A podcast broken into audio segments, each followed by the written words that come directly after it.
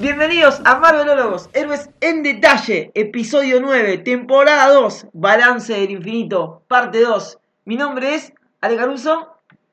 Y el mío es Nico Real. Perdón, ya me olvidé cómo se arrancaba un podcast. ¿Qué Claro. es esto? ¿Qué, es, ¿Qué diablos es un podcast? ¿Qué es Marvel? Bueno, Marvel es eh, lo que nos compete y lo que vamos a analizar en este episodio, último episodio de la segunda temporada, sin contar posibles especiales no prometidos, es eh, el balance de lo que fue este año del MCU y más allá.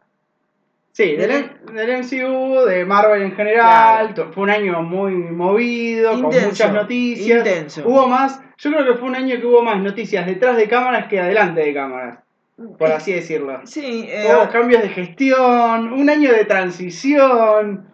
Claro, bueno, eh, se empezó el año con una tremenda expectativa, con el hype por las nubes, porque eh, el 2019 tenía que ser el año M, y no el año de Mauricio Macri, sino el año de Marvel. Y para mí, para mí no lo fue. No, ya hablamos un poco, en realidad hablamos cuando hicimos cada review de las películas que fueron sucediendo este año, cómo fue bajando un poco el hype de, de que el 2018 realmente había sido un año muy bueno y muy fructífero y que- con mucha calidad audiovisual, y el 2019 fue un año altibajos, en el mejor de los análisis. Sí, para mí eh, el año lo termina perdiendo Marvel. Para mí por DC, para vos por Marvel. Para mí es el propio, en realidad no tanto Marvel, sino el propio Disney el que se termina mordiendo un poco la cola, porque obviamente eso... lo- A ver, lo que está pasando con Disney ahora es que está abarcando mucho y apretando poco. Claro. De tanto que abarca, tiene las dos sagas más multimillonarias de la, de la actualidad y probablemente de la historia del cine, que son eh, la saga del infinito y Marvel Studios, básicamente, y Star Wars. Y es claro cómo Disney ha apagado el switch de hype Marvelita para prender el de Star Wars. Sí. Es claro eso. En este podcast nosotros tenemos. Vos más, vos creo que sos más Star Wars que yo, yo no tanto. Claro. Yo no soy tan fan de No, Star igual Wars. después de la última episodio 8 ya estaba. A vos las la últimas te desilusionaron, pero eras bastante fan. Tiré la toalla, sí. Y yo era bastante menos fan y las últimas las tolero, pero tampoco es que me pongo la vincha de- ni de Luke ni de Leia. Claro. O sea, es como moderado, un hincha moderado. Me gusta mucho más Marvel. A y mí la verdad también, que a mí también. Y la verdad que, que haya sucedido eso, dicho por el propio Disney, o sea, como, bueno, tenemos que bajar este hype para subir el otro, nos da, primero, que el 2019 ha sido un año que ha bajado en su intensidad Sí. marvelita, sobre todo después de Spider-Man Far, From- Far From Home, se fue, Claro, claro, lo descendió apagaron, muchísimo, sí, sí. apagaron el Switch, en pos de Star Wars, y el 2020 se ve como un año nebuloso. Sí, Pero este es el capítulo que hablamos del 2019. Este no voy a adelantar contenido. está bien. Eh, sobre todo a final de año, me parece. Porque el 2019 tenía que ser el año de Marvel. Estaba Avengers Endgame, la gran película, sí, terminó siendo más taquillera. Pero a mí no me conforma eso. Le conformará a Kevin Feige. Sí, a la gente que puso guita, a los accionistas les, les habrá parecido Claro. genial y a los fans. Y, quisiera ver qué tan, qué tan bien le salió esa jugada con todo el todo lo que le dieron a los fans, ¿no? Todo el fanservice que hicieron en Endgame. Yo quisiera saber si los fans estaban preparados para todo eso. Porque a veces, cuando le das mucho a la gente, eh, ta- también se descoloca, ¿no? Es que eh, cuando lo ve, que creo no fue lo que nos, un poco nos, que nos pasó a todos, o sea, lo terminamos viendo y esto es como, ah, esto no, lo, no era lo que quería. Claro. Eh, Eh, y por ahí darle a la gente lo que quiere es un es contradictorio, ¿no? Sí, es verdad. Eh, creo que bueno, el año termina siendo DC por la película de Joker, por bromas. Que rompió un poco el esquema. rompió el esquema porque era una película de un héroe o en realidad un villano, ¿no? Un antihéroe que la sacaron del género habitual de los héroes, de la comedia, de la violencia, de la acción y lo llevaron al drama. La película es un drama. Es y un ahí causó este impacto, ¿no? En, en todos. Sí, igual creo que retroalimenta el género, pero no le cambia la ecuación a Marvel, la película del Joker. La película del Joker, primero, tiene otro, otro interín en producción. Esta es una película. Claro, tiene una, es un director que quiso hacer una película de Joker y se le sentó a Warner y le dijo, mira, tengo esta idea. Como si viniera alguien viera las películas de Marvel y dijera como, no sé, un fanático de Doctor Doom, Sí, bueno, Claro. fuera y dijera, le dijera a Kevin Fagot como, che, mira, yo tengo esta película para hacer de, de- de Doctor Doom. sí. ¿Entendés? Y voy y la hago y la hace con una mirada, si querés, más de autor y menos de empresa. Que es como hace las películas Marvel.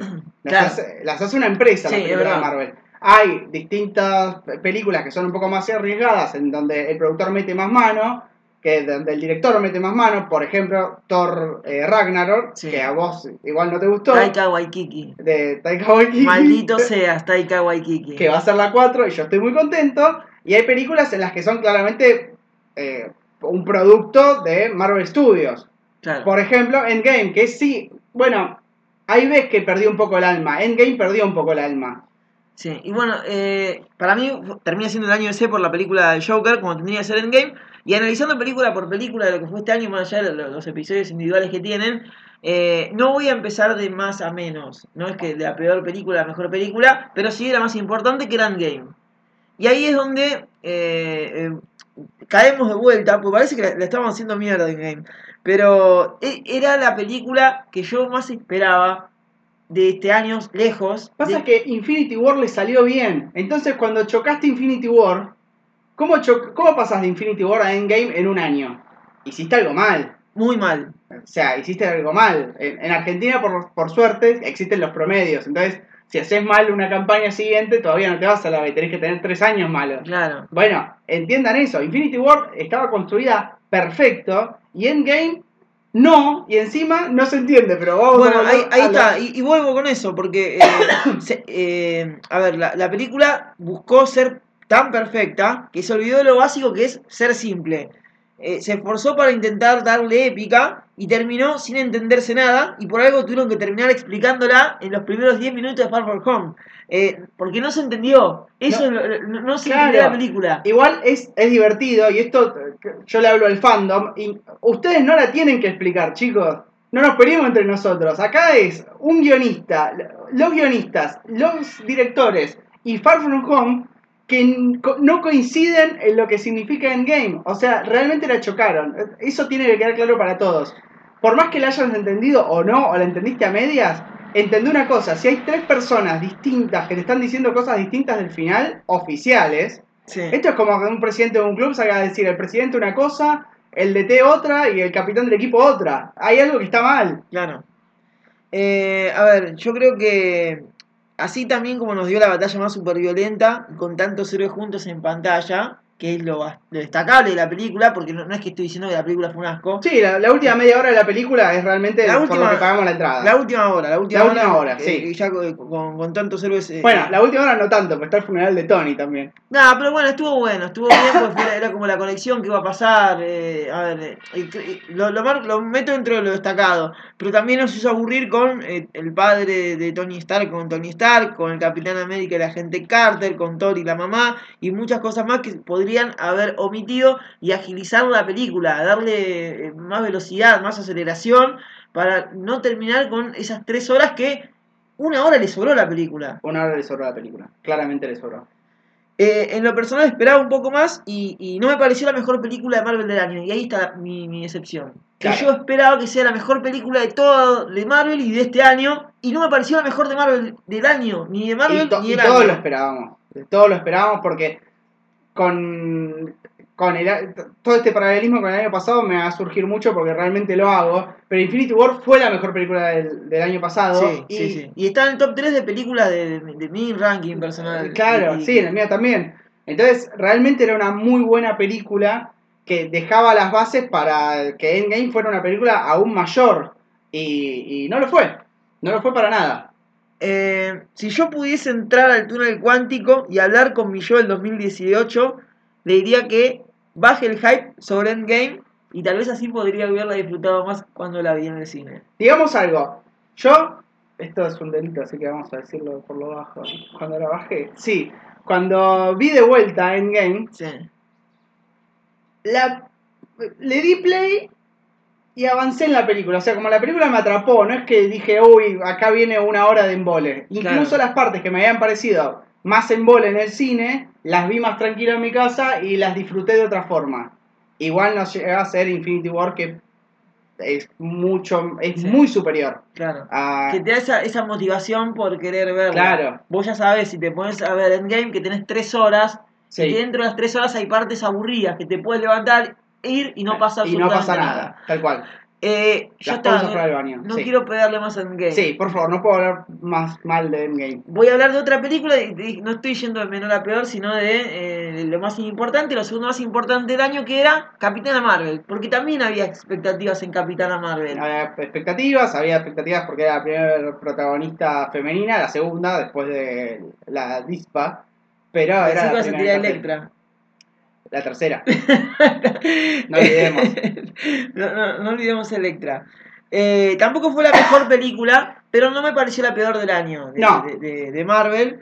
Eh, otra que me volvió a dejar con un sinsabor, no, no fue mala y tiene, tiene buena historia de origen, porque fue la, la contaron distinta y eso lo... lo, lo Lograron contarla distinta y eso fue como el punto positivo, que vos te vayas enterando a de su historia a medida que ella se iba enterando de la historia, porque tenía un lavado de cerebro, básicamente. Era un, era un guiño de cómo haces otra película de origen cuando hace 10 años que venimos viendo películas de origen. Sí, claro, y por eso estuvo bueno. Claro. Porque no, no hicieron lo mismo de siempre, sino que le, dieron otro enfoque. Eh, Sí, así como Black Panther había modificado un poco el origen contándote el origen directamente de toda una civilización. Claro, en 5 segundos, en 2 minutos de, de precuela te, te Sí. absolutamente todo.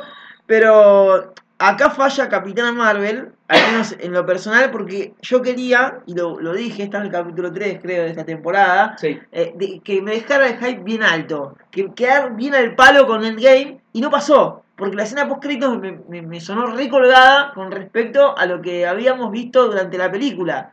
Que después dijeron que era una escena que iba a estar incluida en Endgame, pero que no, no la metieron. Bueno, eh, hablando de meterla, con la Argentina. Sí, Eh, resulta que esto después salió eh, a la luz después que eh, Brie Larson grabó todas sus escenas de Endgame y después grabaron eh, Capitana, Capitana Marvel, porque claro, Endgame e Infinity War se grabaron juntas. seguidas. Exactamente. Eh, con lo cual entendés por qué en una aparece tan poco y en otra aparece tan desarrollado el personaje. Sí. Claramente en una lo tenía más, lo tenía más aceitado. Claro.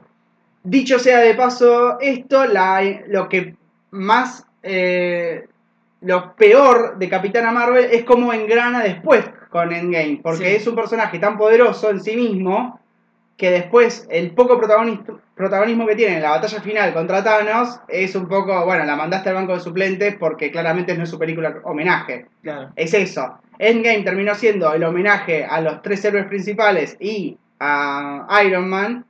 Entonces, a Capitana Marvel, que sabes que puede dar vuelta al partido en dos segundos y estuvo 45 minutos en el banco. Sí, es verdad. Eso creo que es lo peor de Capitana Marvel. Cómo ingresa al universo. La película me gustó, me, me gustó mucho, pero cómo confluye con el resto del universo Marvel iba a ser, trajo un problema que no están sabiendo solucionar hasta acá. Eh, Más que con vacaciones de la Capitana Marvel. Ah, claro, va a buscar civilizaciones. sí, para va a buscar civilizaciones para salvarla. Sí, sí. Que está genial para la, para la saga de Capitana Marvel, que sea como una guardiana interestelar, como no son los guardianes de la galaxia, porque son más callejeros, como Claro. héroes interestelares. Sí. Pero para, el- para la unión de los Avengers es un tiro en las pelotas, vamos a decirlo. Es verdad. Eh, cambiamos de película, cambiamos de película, haciendo este balance. Y ahora sí hablo de la peor, eh, la más olvidable al menos de, de- de este balance, que no es del MCU, y es la última de los X-Men de Fox con Dark Phoenix, ¿sí? Que Es triste. Yo también tengo prohibido volver a hablar mal de, de Dark Phoenix. para mí, realmente igual para está castigada más de, de- de lo que le dieron. Estamos Eh, de acuerdo. Ya tuve, eh, ya, ya tuvimos dos capítulos donde la defendía de sus exacerbadas críticas y donde vos le pegabas aún en el suelo. No, no, yo no le pego en el suelo. Yo lo que digo es. Pero para mí termina probando con lo justo, ¿eh? Yo la, yo la pruebo con lo justo a Dark Phoenix. Eso no, no quiere decir que, que yo la pruebe que eh, no haya sido la peor película de Marvel. Y mucho tiene que ver la adquisición de los derechos de Disney por parte de Fox y todo el universo mutante. Ya lo dije, pero lo vuelvo a repetir. Yo creo que la dejaron morir a Dark Phoenix. Estoy de acuerdo. Y, y mal, la dejaron morir mal. No hicieron algo digno y estoy muy enojado con Disney que compró Fox Claro. y no hizo algo digno. O por lo menos te saco para cuidarte.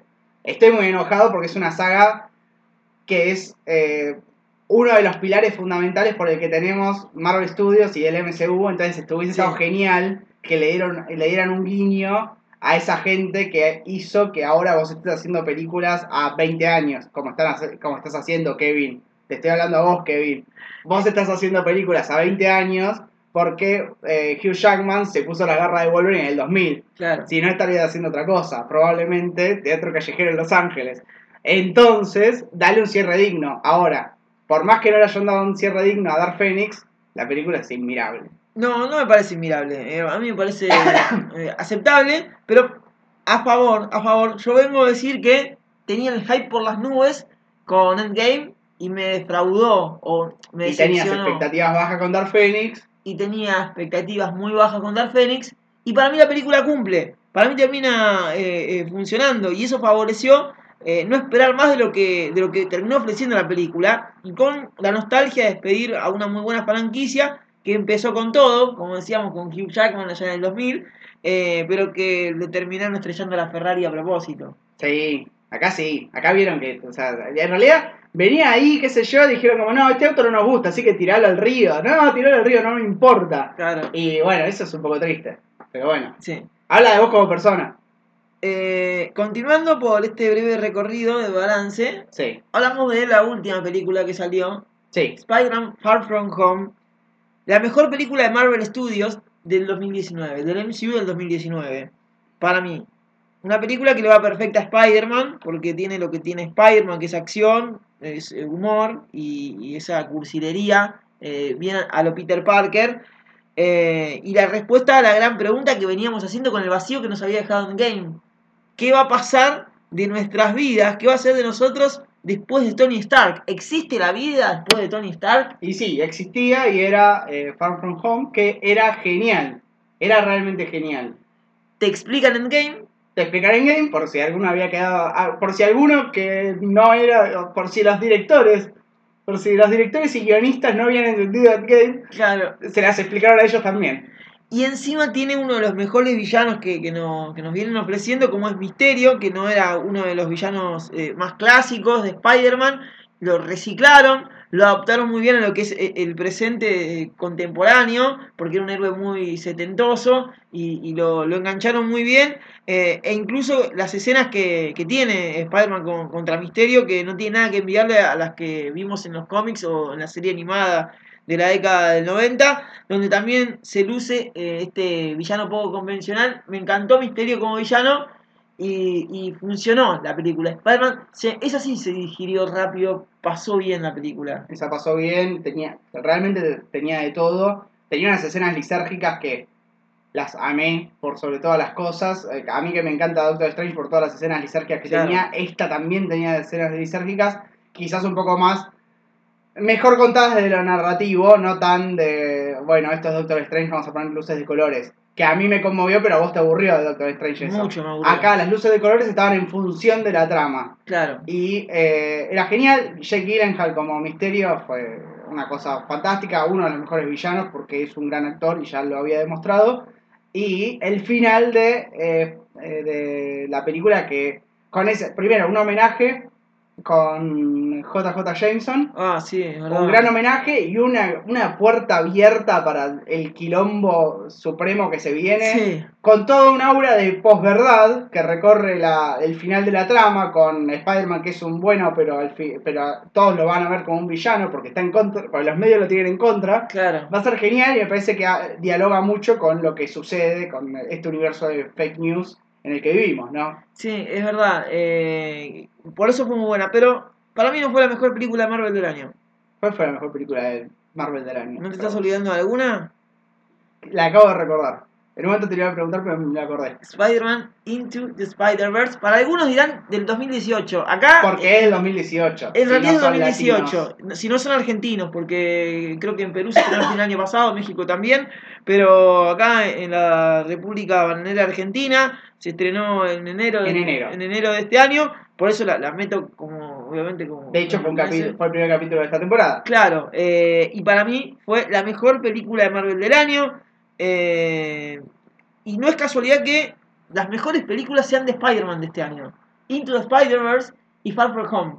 Eh, no es casualidad porque Spider-Man es un héroe que funciona a todos los niveles, ya sea animada o live action, eh, que, el personaje pueda generar por sí solo sac- sacarlo del MCU como se habló tanto en este último tiempo hubiese sido tal vez el peor de los pecados porque eh, cómo viene evolucionando Y bueno, ahí te das cuenta que Sony tiene la, tiene la gallina de los huevos de oro, sobre todo ahora que Disney decidió matar a Iron Man. claro Que esa fue otra, un poco. No quiero decir que fue poco inteligente de parte de Disney, pero realmente vos ese, ese muestreo lo tenías que hacer. Sony tiene el héroe eh, más carismático y más popular de Marvel, es Spider-Man. Olvídense. el más olvídense conocido de todo de Marvel todos. Ese que conoce mi viejo, lo conoce todo el mundo. sí Nadie- no saben, no tienen ni idea qué es Marvel, pero conocen Spider-Man. Y bueno, no sé cómo habrá sido esa negociación, pero claramente eh, iba a ganar Spider-Man, porque realmente es el héroe más carismático, eh, lo podés meter en cualquier película, creo que mostró vers- versatilidad. claro O sea, eso que ve, eso que acabamos de decir de Capitana Marvel, que no, subieron, no supieron cómo integrarla, Spider-Man no lo tuvo. No Y no solo no lo tuvo, sino que tiene cayó de la nada se integró en Civil War y estaba todo bien Y estaba todo bien y es un, super, es un personaje que entra súper orgánico en las distintas tramas que tiene. Ahora, este año le sacaron una película animada que fue genial, o sea, le fue bien en crítica, en Fascinante. espectadores, dejó a todos mirando para otro lado y tiene, a- a- ahora Sony hasta se animó a hacer un multiverso de villanos de Spider-Man, claro eh, que también le está yendo bien en taquilla, entonces es como, bueno, Sony tiene la gallina de los huevos de oro, quieran entenderlo o no. Eh, hablando de Into the Spider-Verse, más allá de que ya, ya hemos hablado, eh, no hay una sola escena, no hay una parte densa de la película. Es muy intensa. Está Kingpin matando a Peter Parker a las piñas. A las piñas, sí, Eh, sí. me, me encanta. Eh, y todo diálogo, el chiste más inocente, tiene un porqué y está conectado. Eh, y, y que muchos la, la quieran banalizar de decir es una película para chicos porque es animada. No era así. Eh, No. Me parece que no era así. Quienes piensan que las películas animadas son solo para chicos es porque no vieron South Park, ¿no? Claro, hay detalles que no la hacen para niños pese a ser animada la película. Eh, y si una película, como decíamos, como, como Spider-Man, eh, ya es buena, con un Spider-Man es buena, imagínate con seis Spider-Mans. Sí, con, con tres, Tres. y tres y medio. Pero Con tres bien. y otros tres. Y otros tres, Otros sí. tres para sacar Y muñequitos. tres cameos, está bien. Claro. Pero sí, sí, no, realmente era genial. Y, era, y son los que se mostraron, eran Spider-Mans para todas las generaciones y para todos los géneros. Porque vos tenés a alguien más chico que hubiese empatizado más con Miles Morales, los más grandes obviamente con Peter Parker, el gordo dejado, el borrachín, que Divorciado. divorciado con la tía muerta. eh, y después para las mujeres obviamente van a empatizar tal vez más con Gwen Stacy, con. Sí, sí. Eh, lo que- si vos sos un animalito vas a empatizar con... eh, Sí, que no tiene un chancho que se fue a trepar las paredes. Si sí, alguien es oscuro, tiene tendencias suicidas, vas a empatizar con Spider-Noir más Sí, allá que no. flojita, Spider-Noir, más flojito de todos. más flojito de todos. Y encima le, dije- le dejaron como un aire antiguo, no le dejaron un aire depresivo. claro. Me- hubiese abrazado el Spider-Man depresivo. eh, lo tuvimos un poco en Peter Parker. Sí, Pero, no, no, y era lo que Y queríamos. si te gusta el anime y sos un otaku, Sí. eh, ahí tenías a Spider-Man chinita. Chinita, sí. ¿sí? Eh, entonces, eh, es, esa es excelente la película y Sony le dio por culo a Disney. Sí. Ahí. Sí, porque le ganó la ¿Puedo, cara a Pixar. ¿puedo, eh, ser irrespetuoso? No sé, pero celo, ¿qué te voy a decir? Le tocó los huevos. Bueno, creo que ya lo habíamos dicho. vos lo así que- dijiste, vos ah, dijiste listo. y yo estoy. eh, Ahora me deconstruido. Exacto. genial. Porque como dijimos antes, a ver, ¿qué es lo que sabe hacer Disney? ¿Qué es lo único que sabe hacer Disney? Por lo que se hizo dibujitos, grande. Películas de dibujitos. Claro. Y ahora, ¿con qué es grande Disney? Con películas de superhéroes. ¿Y qué hizo Sony? Una película de dibujitos de superhéroes. Y fue la película que arrasó con los premios y con las críticas. Sí. Y es Sony. Y es Sony. O sí, sea, sí, se es terrible. Es genial como. Ahí ves como los estudios, ¿no? O sea, el estudio que tenían los mutantes, ¿dónde terminó? Adentro de Disney. Pobre, lo mataron, lo chocaron. El estudio que tenía Spider-Man se la juega de igual a igual a Disney. Y eso lo tenemos que entender como algo positivo. Porque los monopolios son malos. Eso lo Claro. sería la ley de medios. Pero realmente son malos los monopolios. Vamos a pasar, pasamos de un año en el que tuvimos, el año pasado, ¿cuántas películas habíamos tenido? Como seis. Tres. Eh, El, ah, el eh, 2018. el 2000, no, el 2018 del MCU. Habíamos tenido tres del, del MCU Venom, 4, Deadpool 5. y me estoy perdiendo otra más. Eh, Ay, tenemos que chequear esto. Sí. Para mí había otra más. Pero bueno, tuvimos cinco. Para mí eran 5, ¿eh? Este año tuvimos cuatro. Pues tuvimos las tres del MCU. Bueno, después tuvimos la animada de Sony. Y eh, ya está. No, Cinco, y Dark Phoenix, cinco. 5 películas tuvimos este año. Y el año pasado 5 o 6. Para mí tuvimos una más. Bueno, pero el año que viene vamos a tener menos. ¿Por qué vamos a tener menos? Porque hay menos estudios haciendo las películas. Porque Fox ya no existe más. Y porque Sony cada tanto va a, va a intentar rascar alguna película del multiverso Venom. Claro. eh, y así, se la va a- O sea, cada vez que tengamos menos estudios vamos a tener menos películas. Porque va a estar más centralizado en la cabeza de Kevin Feige. Y Kevin Feige va, va a decidir qué hacer y no va a tomar riesgos de películas que sepa que le van a ir mal. No se va a mandar a hacer una de Solitario de Logan, que por ahí sea una garompa, o, se va, o vaya a ser una como Dark Phoenix, que fue una garompa, pero no la vamos a tener. Sí. Porque hasta que no tengan la seguridad de que va a funcionar, no la van a hacer. En Y general, van a estar en el cajón de Kevin Feige, claro, como Ghost Rider o tantos otros. o tantos otros. En general, el balance para mí es malo, es negativo. Es negativo. Eh, eh, se no, suma ah, no es negativo, eh, no es malo, porque decimos, eh, Endgame le- damos críticas, pero la película no es mala. Eh, a ver, es, es No es mala, mala, pero no alcanzó las expectativas y no es ma- no está mal, no es malo, pero no está tan no mal. está tan mal, sí. Claro. Pero. eh, No está mal, pero no está tan mal. Pero es una película que no lleva las expectativas, que no se entiende y que le dio un montón, hizo mucho fanservice, hizo demasiado fanservice. Claro. Si este es el futuro de Marvel, fanservice y películas que no se entienden, borremos la historia. Sí. Murió en Madrid. O sea, es eso. claro. O sea, es- porque es eso. O sea, vuelvan. A ver, ¿por qué Spider-Man Far From Home es un hilo de esperanza? Porque hicieron después del choque que tuvieron con En- Endgame, hicieron una película decente. Claro, Una película que construía, una- un buen prólogo hicieron de la saga del infinito. exactamente. Eh, Así que, no, nada, vuel- no volvamos a Endgame. sí. No volvamos al fondo. Eh, por eso, había tanta expectativa que me sentí desilusionado en este No la 2019 cumplieron, pero avancemos, por favor. y hay que, bueno, este es el balance.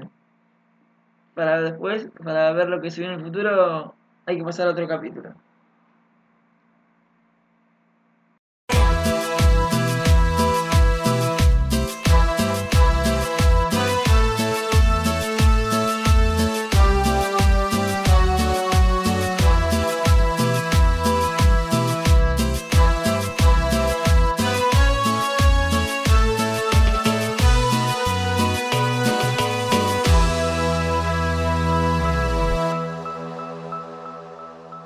Yo sé lo que se siente perder, sentir en lo más hondo que tienes razón y fallar de todos modos, ese terror.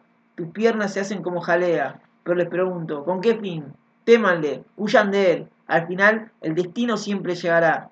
Y ahora ya está aquí, o debo decir que ya vine. Coach Carter. No, Thanos.